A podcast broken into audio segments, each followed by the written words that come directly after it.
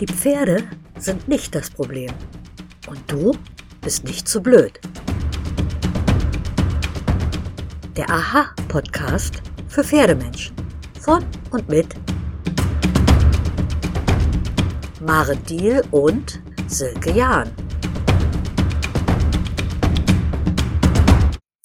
Hallo, liebe Hörerinnen und Hörer. Hallo, liebe Maren. Hallo, liebe Silke. Hallo, liebe alle. Eigentlich wollte ich diese Podcast-Folge mit einem Zitat starten, aber ich muss es einfach bekannt geben. Kurz vor dem letzten Podcast hatten wir 5000 Wiedergaben aller Folgen gefeiert und jetzt sind wir schon bei, tada, 6500. Liebe Pferdemenschen da draußen, ihr seid spitze. Und wenn euch der Podcast gefällt, sagt es weiter oder schreibt einen Kommentar. Gern auch auf Facebook. Mich findet ihr dort unter anderem unter pferdesilke.de mit Bindestrich dazwischen und Maren unter anderem unter Maren Deal.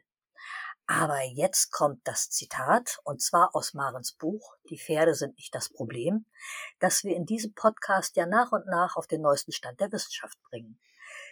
Da steht auf Seite 78 unten ganz wesentlich. Hört auf eure Gefühle, bevor sie als Emotion das Geschehen bestimmen. Die alte Reiterweisheit, man dürfe einem Pferd nie zeigen, dass man Angst hat, führt, unreflektiert, zu gefährlichen Situationen. Pferde spüren Inkongruenz, wenn Fühlen und Handeln im Gegensatz zueinander stehen sehr deutlich. Und wer gegen seine Gefühle handelt, wirkt auf ein Pferd wie ein gefährlicher Irrer. Denn das Pferd kann die Zusammenhänge und wovor der Mensch sich nun fürchtet, nicht einschätzen. Ja, ich muss sagen, ich finde das ganze Kapitel und besonders den Kasten über die verschiedenen Gefühle immer noch sehr klasse. Und eigentlich hat sich nichts daran geändert. Die einzige Entwicklung, die ich so ein bisschen mit Sorge betrachte, ist die, dass immer öfter die Befindlichkeit zur Grundlage des Handelns gemacht wird. Ja, wenn du den Kasten schon erwähnst, den ich übrigens auch ganz großartig finde, würde ich einfach mal zitieren. Und zwar, ich starte auf Seite 79 unten.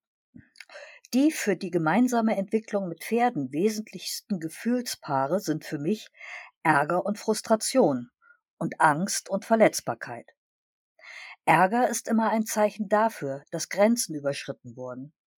Der Stallbesitzer hat sich nicht an die Fütterungsabsprachen gehalten, die Reitbeteiligung lässt ihren Kram überall herumliegen, andere Einsteller geben pausenlos und ungebeten Ratschläge, das Pferd läuft durch einen durch. Spätestens im letzteren Fall macht das Pferd uns klar, dass wir uns unserer Grenzen zu lange nicht bewusst waren und dass die Welt es als Sport betrachtet, diese zu ignorieren. Grenzen setzen kann man, wenn man gleichzeitig damit anfängt, sowohl freundlich als auch effektiv. Wartet man zu lange, rotten sich viele kleine Ärgerelemente zusammen, steigern sich gemeinsam zu Zorn und die Kommunikation wird heftiger als nötig. Frustration fühlt sich ähnlich an wie Ärger. Sie weist jedoch darauf hin, dass man das, was man tut, zu keinem Erfolg führt oder sogar zum Gegenteil dessen, was man bezweckt. Hier ist es notwendig, das Vorgehen zu ändern, neue Ideen zu suchen oder um Hilfe zu bitten. Die Steigerung der Frustration ist nahezu identisch mit der von Ärger. Das Gefühl von Angst bezieht sich auf eine körperliche Gefährdung. Die Angst vor einem Durchgehen des Pferdes, vor einem physischen Angriff, vor Verletzung durch Unfall. Diese Angst ist lebensrettend. Wenn wir sie im Umgang mit Pferden verspüren, sollten wir aus der Situation so schnell wie möglich herausgehen. Absitzen, Raunpen verlassen etc. Versuchen herauszufinden, was die eigentliche Ursache war und uns einen neuen, sichereren Versuchsausbau überlegen. Das hat nichts mit Kneifen zu tun, sondern mit Bewusstheit. Oh ja. Verletzbarkeit ist die Angst des Egos vor Schwäche. Erniedrigung und Versagen vor sich selbst und anderen. Hier bringt uns eine gewisse Risikobereitschaft nicht um, sondern fördert die persönliche Entwicklung. Verletzbarkeit ist ähnlich wie im Brennnesselgreifen. Anfangs tut das ziemlich weh, irgendwann merkt man, dass es einen nicht mehr so viel ausmacht, wenn es mal passiert. Und eines Tages langt man bewusst hin, weil man gerade beim Unkrautjäten ist und zu faul, die Handschuhe zu holen. Aua. Passend zur Jahreszeit. oh. Die vier Schritte im Umgang mit diesen und anderen Gefühlen sind erstens das Gefühl bewusst machen, zweitens die Ursache erkennen, drittens etwas verändern oder, wenn das nicht geht, akzeptieren und dann viertens loslassen. Zurück zum Grasen, wie Linda Kohanhoff das immer nennt. Alle, die hierzu mehr wissen wollen, sollten die Bücher von Linda Kohanhoff ne-, lesen und nähere Angaben werden wir äh, in den Show Notes bringen. Mhm. Ja, das ist gar nicht so einfach. Gar nicht so einfach, die verschiedenen Gefühle dann auch zu definieren, also zu wissen, was ist jetzt Ärger, was ist Frustration. Ne? Das ja. ist dann, weil das Endergebnis dann so ähnlich ist. Ja. Meintest du das auch vorhin mit Befindlichkeiten oder war das etwas anderes? Diese, diese Gefühle, die da jetzt erwähnt wurden, das sind ja ganz wichtige Hinweise oder Wegweiser oder Ausrufezeichen, ja. Und mit der Befindlichkeit kennst ja bestimmt solche Sätze wie, hm, nein, das fühlt sich jetzt für mich nicht gut an und nee, da habe ich kein gutes Gefühl bei. Oder auch andersrum, follow the bliss und es ist nur richtig, wenn es leicht geht, ja.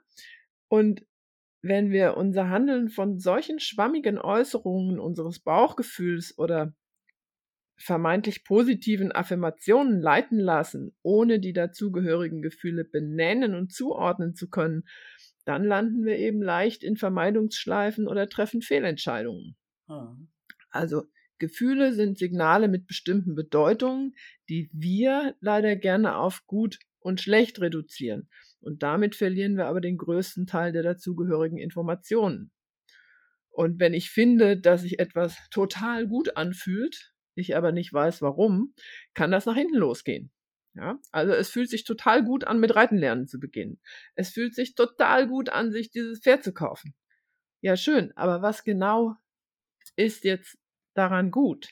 Ja, und wenn ich einfach nur mal was Neues in meinem Leben brauche, ist es richtig, dass Reiten lernen etwas Neues ist.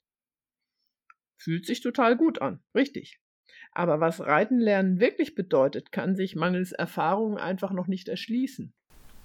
Ha, ich glaube, ich verstehe, was du meinst. Als Newbie auf dem Pferd freut man sich einfach auf dem Pferd zu sitzen und sich tragen zu lassen. Also man hat ein gutes Gefühl, auch wenn man das Pferd ständig im Maul stört oder ähm, es sich deshalb vielleicht hinter dem Zügel verkriecht. Ja, dieses hinter dem Zügel verkriechen ist bei mir zum Beispiel dagegen etwas, was bei mir sofort ein schlechtes Gefühl auslöst, weil ähm, als ich damals Tarek bekommen habe, hat er sich ständig nur eingerollt und ist hinter dem Zügel gewesen. Und ähm, deshalb bekomme ich heute ein gutes Bauchgefühl, ja geradezu Glücksgefühl eigentlich, wenn er nach vorn an den Zügel heranzieht. Ja, und ich glaube, wichtig ist aber auch, dass das Wissen das und warum das gut und richtig ist, wenn das Pferd das macht. Damit du das dann auch erkennen kannst. Ja. Ja, also da gehören dann Praxis und Theorie sozusagen auch noch zusammen. Ich habe aber auch gemerkt, wie, wie Gefühle mich total betrogen haben. Ne? Also wenn Tarek zum Beispiel mit inaktiver Hand, Hinterhand dahin schlurft, wird er einfach super bequem zu sitzen. Ich glaube, das ist bei fast allen Pferden so. Wenn sie da so einen gewissen Schaukeltrab an den und einen so mitnehmen, dann ist meistens irgendwas im Argen erstmal. dann sollte man seine Gefühle nochmal überprüfen durch das Wissen, was man sich schon angeeignet hat. Am Anfang dachte ich immer, ach, prima, ganz bequem, das fühlt sich gut an. Und mittlerweile gehen bei mir aber eher die Alarmglocken an, wenn mein Pferd unter mir zu bequem wird. Aber ich glaube, da schleife schleif ich gerade ab. Maren, mach mal weiter. Ja, wo waren wir? Ach so, ja. Also Pferde sind ja irgendwie schon ein Freiheitssymbol. Ja. ja. Und Reiten lernen hat ja auch ganz viel mit Selbsterfahrung und dem Wunsch nach Freiheit zu tun. Und da ist er dann wieder, ne? der Traum vom Galopp über weite Wiesen. Und die Frage ist halt, Freiheit wovon und Freiheit wofür? Und kann ein Pferd Freiheit geben? Also welche Freiheit brauche ich und finde ich die wirklich bei den Pferden oder lande ich nur in neuen, mindestens ebenso begrenzenden Strukturen wie die, aus denen ich ausbrechen wollte? Und der nächste logische Schritt wäre dann, sich zu fragen, wie der Bedarf an Freiheit mit geringstmöglichem Aufwand gedeckt werden kann. Und der Kauf eines Pferdes gehört so gesehen nicht unbedingt zu den zielführenden Handlungen, denn dadurch entstehen ja, wie gesagt, neue zeitliche und materielle Verpflichtungen. Und der Besitz des Freiheitssymbols Pferd bringt also nicht per se mehr Freiheit. Da würde ich gern nochmal einhaken. Echt. Genau so ist es. Eine halbe Tonne Lebendgewicht, also eine halbe Tonne Pferd, bringt auch eine halbe Tonne Verantwortung mit. Das vergessen die meisten. Zum Beispiel gibt es viel zu viele, die davon träumen, ohne Sattel, ohne Trense, gewaltfrei über Wiesen galoppieren zu können, aber dabei völlig vergessen, dass man dafür ein Pferd erst tragfähig machen und trainieren muss. Das kostet Zeit. Ein Pferd in die Lage zu versetzen, dass es einen Menschen tragen kann und es darin gesund zu erhalten, das ist eine riesige Verantwortung und echt zeitlich richtig, richtig aufwendig. Ich brauche täglich mindestens zweieinhalb Stunden, um ein Pferd zu arbeiten. Und Tarek steht im Offenstall, hat also sowieso schon per se Bewegung, mehr als ein Boxenpferd mit Weidegang. Und zweieinhalb Stunden jeden Tag schmusen, Befindlichkeiten klären, neuralgische Stellen abtasten, Trainingsplan im Kopf aufstellen, vorbereiten, dann arbeiten. Wenn ich auch noch Hindernisse aufstellen muss, weil ich gerne ein bisschen äh, über Hindernisse galoppieren will, sind das auch nochmal zehn Minuten, Viertelstunde, die dazukommen. Hinterher dann noch abwarten, also duschen im Sommer oder abschwitzen lassen im Winter, füttern, nochmal schmusen und dann die Arbeit, die in einem Offenstall zu erledigen ist. Bei Regen, bei Eis, bei Schnee und diese Verantwortung habe ich mit dem Kauf übernommen. Jeden Tag. Und wenn ich das nicht leisten kann, muss ich jemanden finden, der das genauso gut kann. Und das ist meistens ein riesiger Trugschluss, dass man irgendwie eine Reitbeteiligung findet, die vielleicht sogar noch besser reitet oder sich besser um das Pferd kümmert als man selber. Das gibt es einfach nicht. Den Zahn kann ich euch gleich ziehen. Das gibt es nicht. Das heißt, ich muss mein Pferd selber mit meiner knapp Freizeit wuppen und mit der Familie in Einklang bringen. Ein Pferd ist vor allem eins, Verantwortung jede Menge Arbeit, aber für mich auch mein größtes Glück. Ja, so soll das ja auch sein. Ja, also dass diese Entscheidung dann auch letztlich für dich gut ist und die richtige Entscheidung war. Und es ist ja so, das Kind ist ja nun schon in den Brunnen gefallen und unsere geneigten Zuhörerinnen reiten vermutlich bereits, haben zum größten Teil eigene Pferde und wollen wissen, was sie denn genau mit ihrem Bauchgefühl anfangen sollen. Und die Geschichte von der Freiheit war jetzt auch nur ein Beispiel von vielen, wie das Bild sich ändert, wenn die Dinge zu Ende gedacht werden. Und es könnte ja auch sein, dass das zugrunde liegende Bedürfnis das nach einer Verbindung zu einem anderen Lebewesen ist. Oder das Bedürfnis nach Bewegung, nach gemeinsam durch die Gegend streifen. Und dann ist Pferd haben gut kompatibel, wenn es das richtige Pferd ist und sich auch die passenden Haltungsbedingungen anbieten. Das ist ja dann immer noch das nächste Problem. Ha, jetzt schweifst du aber auch ein bisschen ab. Vielleicht magst du noch mal was zum Bauchgefühl sagen. Ja, was kann das Bauchgefühl noch? Vielleicht warnt es vor einer Gefahr im Außen, vielleicht weist es auf die Befindlichkeit eines anderen Lebewesens hin, vielleicht könnte man sagen, dass es uns auffordert, ebenso genau hinzuschauen wie bei den definierten Gefühlen wie Angst oder Zorn. Und ich denke, dass ein deutliches Bauchgefühl eine Aufforderung ist, sich über Dinge klar zu werden und in dieser Klarheit dann auch bewusst Entscheidungen zu treffen. Ja, also Bauch an Hirn, da stimmt was nicht, haben wir mehr Informationen, ja, und wer den Haufen ungeordneten Bauchgefühls dann einmal durchgearbeitet hat, der hat es dann in Zukunft auch leichter, weil das dann nicht mehr so ein riesiger Wust ist, wo dann einfach immer noch was dazukommt. Und oft weist so ein schlechtes Gefühl schlicht und ergreifend auch darauf hin, dass man von irgendetwas keine Ahnung hat oder dass zu wenig Informationen zur Verfügung stehen, um vernünftige Entscheidungen zu treffen. Und wenn man das nicht erkennt, bezieht man das Bauchgefühl auf das Thema und weicht deshalb aus in die Vermeidung. Und zu dieser Vermeidung gehört übrigens auch das Gefühl, zu doof zu sein.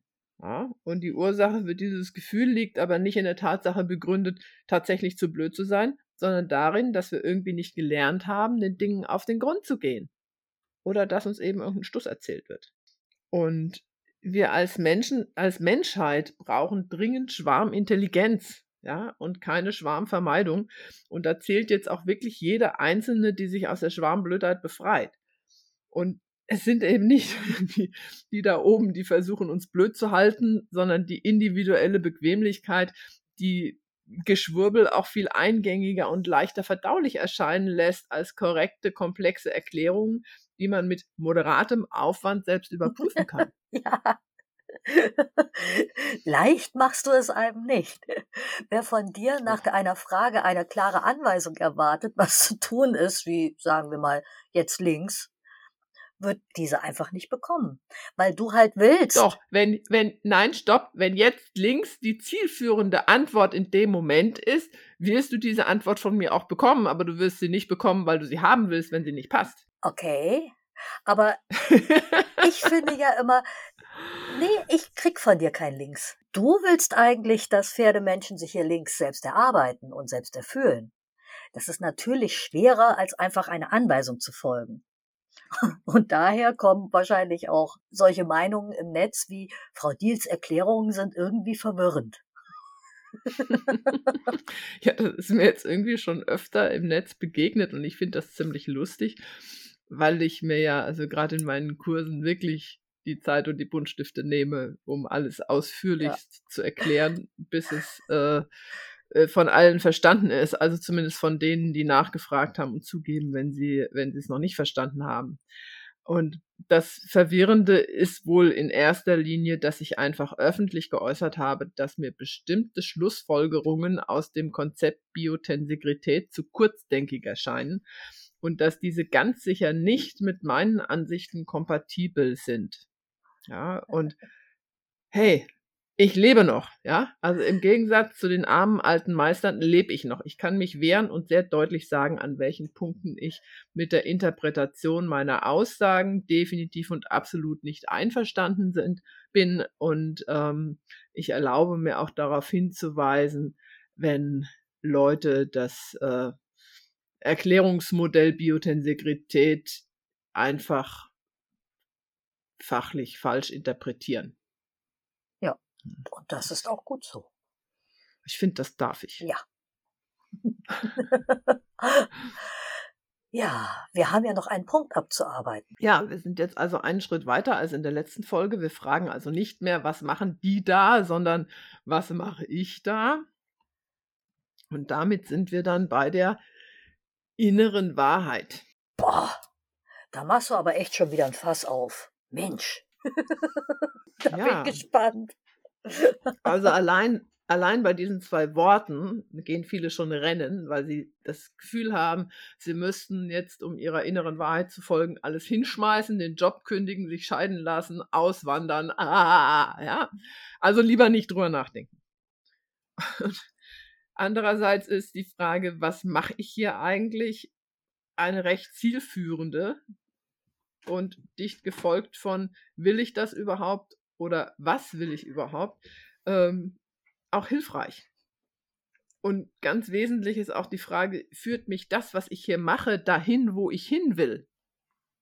Hm, das ist nämlich auch oft überhaupt nicht kompatibel. Also, dass Leute Dinge tun, weil man die angeblich tut, ohne zu merken, dass diese Dinge, die sie da tun, sie nicht dahin führen, wo sie hinwollen.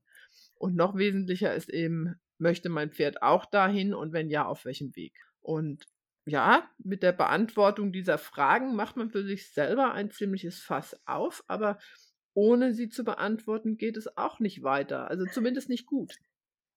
Ich muss an der Stelle eine Anekdote erzählen. Ich habe mit dem Rauchen aufgehört und das hat äh, ist schon Jahre her und das hat mich doch ziemlich innerlich äh, zum Kochen gebracht irgendwie. Da hat's in mir gebrodelt und der Kopf war auch irgendwie gar nicht mehr von dieser Welt und ich stand nach der Arbeit an einer roten Ampel im Feierabendstau in Hamburg. und fragte mich dann so, was mache ich hier eigentlich? Und meine innere Wahrheit meinte mir einflüstern zu wollen, du hast überhaupt keinen Bock mehr auf deinen Job, du hast keinen Bock mehr auf Hamburg, du hast überhaupt keinen Bock mehr auf dieses Leben, du packst jetzt dein Pferd und deine Sachen und fängst beim Pferdezirkus in Frankreich an. Nein, habe ich Guter dann habe ich dann nicht gemacht. Nein? Nein, Ja, es ist eine, wäre eine ziemlich aufwendige Entscheidung gewesen. Das war Ja. so, so, wirklich, da, da hat der Kopf so richtig, ist er mal explodiert und hat da einen rausgehauen vom Feinsten. Naja, Aber das Gute ist ja, du hattest dann einen Plan.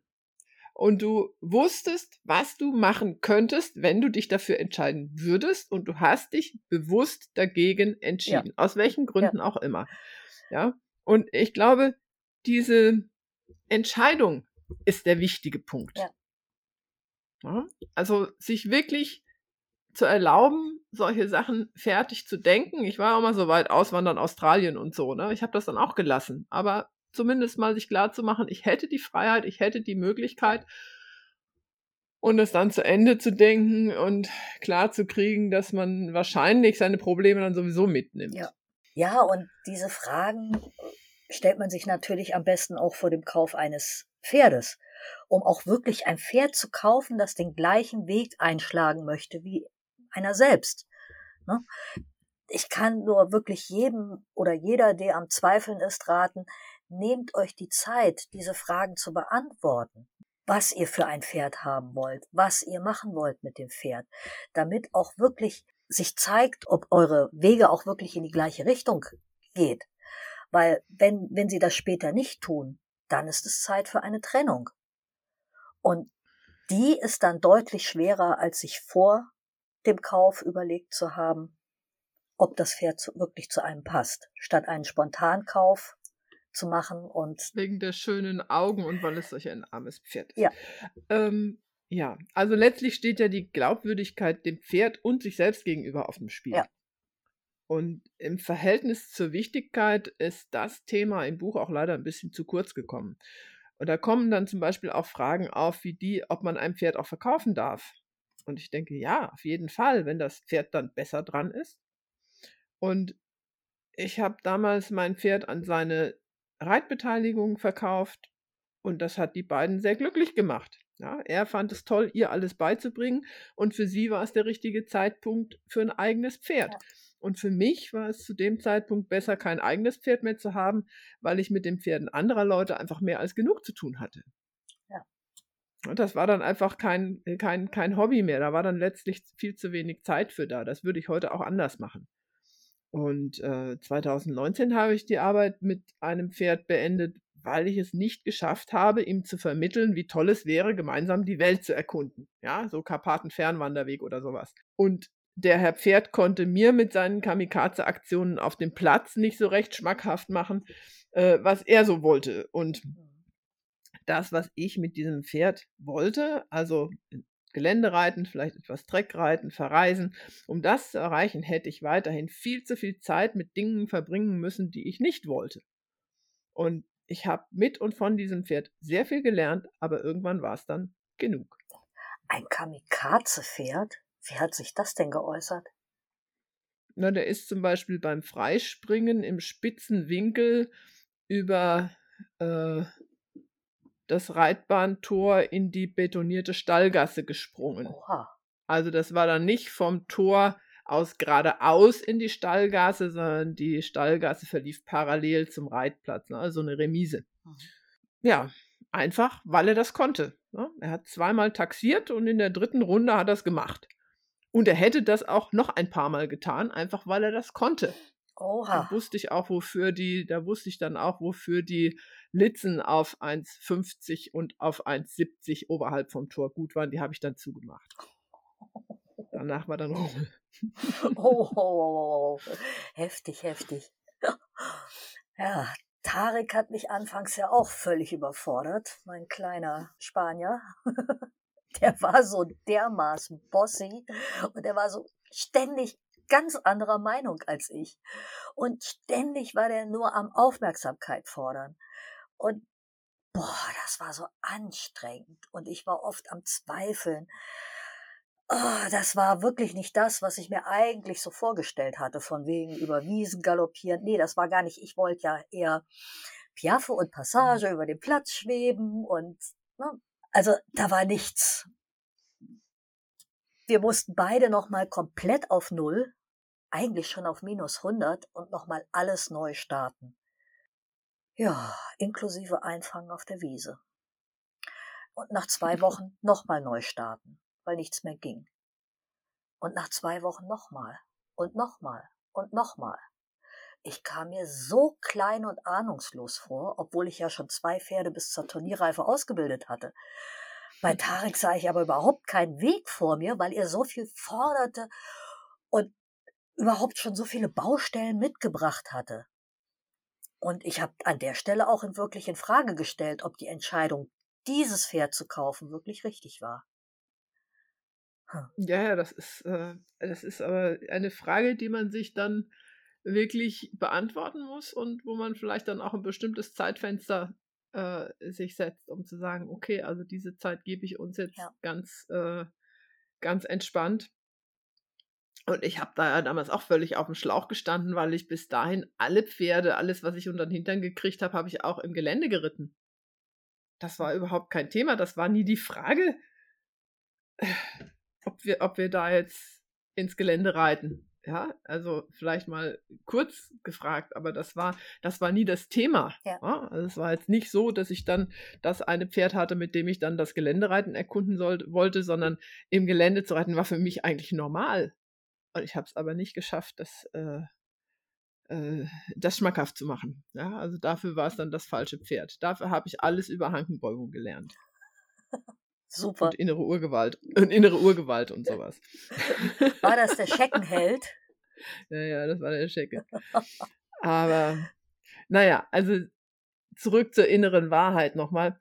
Also die muss ich ja auch nicht nur gegen die eigene Bequemlichkeit oh, und ja. all die Sachzwänge durchsetzen, sondern auch noch gegen diese ganzen Halb- und Pseudo-Wahrheiten, die von außen kommen und diesen Informationswust und da sind dann die Zeitschriften, die müssen ja jeden Monat gefüllt werden, ja, und die Social-Media-Diskussionen und vor allem auch diese Beliebigkeit, mit der unterschiedliche, in Anführungsstrichen, Meinungen gleichwertig nebeneinander stehen. Mhm.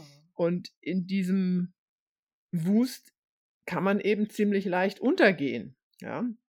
Und es gibt aber eben auch solche kleinen übersichtlichen Klassiker wie die HDV 12 zum Beispiel, in denen ja eigentlich schon alles drinsteht. Also ich habe mir jetzt die neuesten äh, Ausgaben von Richtlinie für Reiten und Fahren gekauft und das ist ja wirklich, das ist ja so aufgeblasen worden. Ich finde das wirklich erschreckend. Das, das hängt aber damit zusammen, dass das ganze System seine Basis verloren hat. Ja? Ja. Also das ganze System hat seine Basis verloren und deswegen muss man viel zu viele Ausnahmen und Sonderfälle und Regelungen und, und, und, und Hilfen und was weiß ich nicht alles erklären, äh, die man eigentlich gar nicht brauchen würde, wenn in dem Ganzen noch eine Linie drin wäre. Ja. Vielleicht auch, weil man halt jetzt nicht mehr bei einem gesunden Pferd eigentlich hauptsächlich anfängt zu arbeiten, sondern weil man mit einem gesunden, ausgebildeten Pferd anfängt zu arbeiten, sondern wirklich schon mit einem verrittenen Pferd die meisten Leute klarkommen müssen, obwohl sie selber noch in den Kinderschuhen stecken. Ja, das ist dann eben noch dazu, dass es eben auch überhaupt gar kein klares Bild von einem gesunden, äh, ja, belastbaren Pferd ne? gibt. Mein Lieblingsthema, ja. belastbares, gesundes Gebrauchspferd ja. gibt.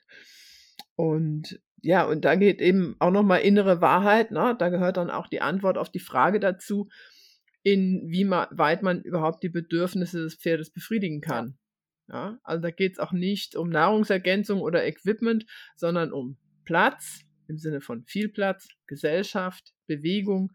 Und die, diese Bedürfnisse, die werden eben auch irgendwie klein geredet ja. und zu klein gedacht und dem Management untergeordnet. Ja, die Paddocks und Koppeln sind meistens zu klein, oh. die Herden werden ständig neu gemischt und die Bewegung kommt bei den meisten Pferden wirklich viel zu kurz. Oh. Ja, ich muss gerade wieder an so einen hunderter Stall denken. 100 Pferde, vier Stallgassen nebeneinander und äh, wenn man da durchgeht, Jedes Pferd sieht unglücklich aus. Es ist echt ich, ich frage mich dann Mhm. immer, warum sehen das die Besitzerinnen nicht?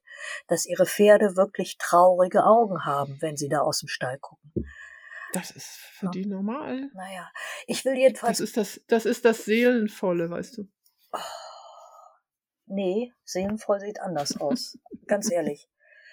Und ja, ich habe mir schon mal überlegt, ich werde, glaube ich, irgendwann mal Kurse machen. Äh, wie sieht ein glückliches Pferd aus? Einfach vom Auge her, von der Ausstrahlung her, von dem, wie sie dastehen. Einfach mal zu zeigen, Leute, so sieht ein Pferd aus, wenn es glücklich und zufrieden ist. Mhm. Ich glaube, das ist wirklich, das brauchen Leute mittlerweile als Kurs. Aber Bewegung, Also ja, glücklich und zufrieden wird ja dann auch oft verwechselt mit entspannt. Ja. Wenn das Pferd dann irgendwie in der Stallgasse steht und äh, die Lippe schlägt so langsam auf den Boden auf und das Pferd ist tiefenentspannt, dann, dann denken die Leute, jetzt ist es glücklich, aber es ist einfach nur gelangweilt. lose und weggebeamt. Na? Hm. Also, ja. Oder es ist weniger schlimm als vorher. Oh. Aber ja, wie gesagt, also das, das Thema Bewegung, denke ich, ist auf jeden Fall ein, auch ein ganz, ganz großes und hat auch ganz viel damit zu tun, wie, wie es einem Pferd geht. Ja, Also sowohl körperlich als auch seelisch. ich versuche gerade mal rauszufinden, wie viel denn mein Pferd sich bewegt. Ähm, Tarek steht ja im Offenstall und im Discounter gab's jetzt für 5,99 so einen recht robust aussehenden kleinen Schrittzähler mit großer Gummiöse. Äh, da kann man irgendwie die Schrittlänge einstellen und dann dachte ich mir, ich bastel das an Herrn Pferd, an seinen Schlafanzug. Tarek ist ja leider Exzema und trägt 23 Stunden am Tag eine Fliegendecke. Ja, und dann gucke ich mal, wie viel Herr Pferd denn so täglich im Offenstall läuft. Ich hoffe Mhm. schon, dass da so 15 Kilometer zusammenkommen. Ich habe mal irgendwann eine Studie gelesen, ich krieg's aber nicht mehr zusammen. Da stand drin, wie viel Pferde in der Box sich bewegen am Tag. Das waren erschreckende, ich glaube 750 Meter oder sowas. Im Offenstall um die 14, 15 Kilometer und in freier Natur, wenn sie wirklich äh, richtig Platz haben und dann sind so 40 Kilometer. Wie gesagt, die, die Haltung ist eben oft im Ganzen sehr, sehr kleinräumig. Ja, also nicht nur in der Boxenhaltung, sondern eben auch in vielen äh, Haltergemeinschaften und ja, also wie gesagt, das sind Sachen, die sind wirklich, die sind wirklich schwierig und ja, also artgerechte Haltung ist eigentlich, wenn man sein Pferd erstmal 20 Minuten suchen muss, um dann nochmal 20 Minuten den Dreck runterzukratzen. Es sei denn, Herr Pferd trägt eine Eczema-Decke und dann kann man nämlich die Schlammschicht einfach runternehmen und in die Ecke stellen bis nach dem Training. Mitsamt der Decke. Ah, solche Reithosen hatte ich früher manchmal. Die konntest du dann auch nach dem Reiten in die Ecke stellen.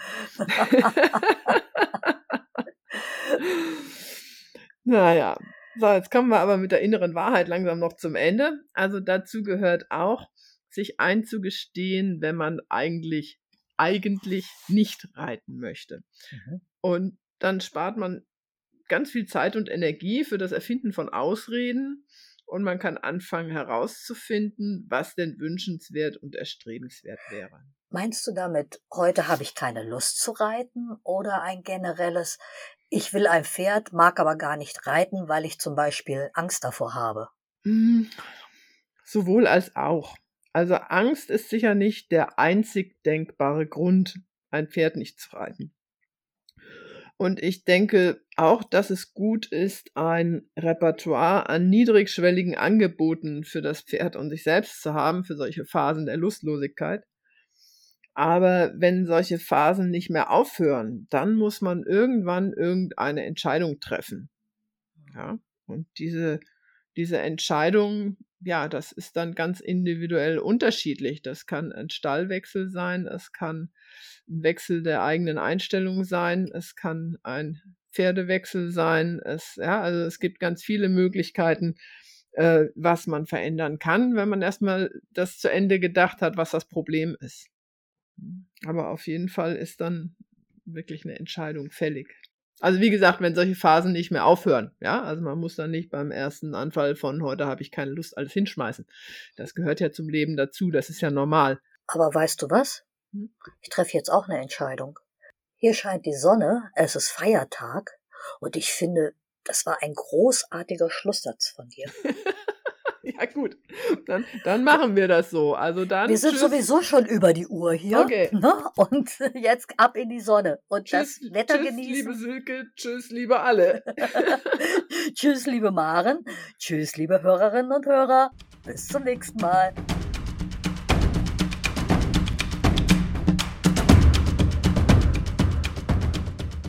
Ui, dieser Podcast hat euch nicht abgeschreckt? Ihr wollt mehr wissen? Dann googelt einfach Maren Deal. Auf ihrer Website findet ihr einen ganzen Werkzeugkasten, um euer Gehirn auf Trab zu bringen und eure Pferde fit, gesund und glücklich zu machen.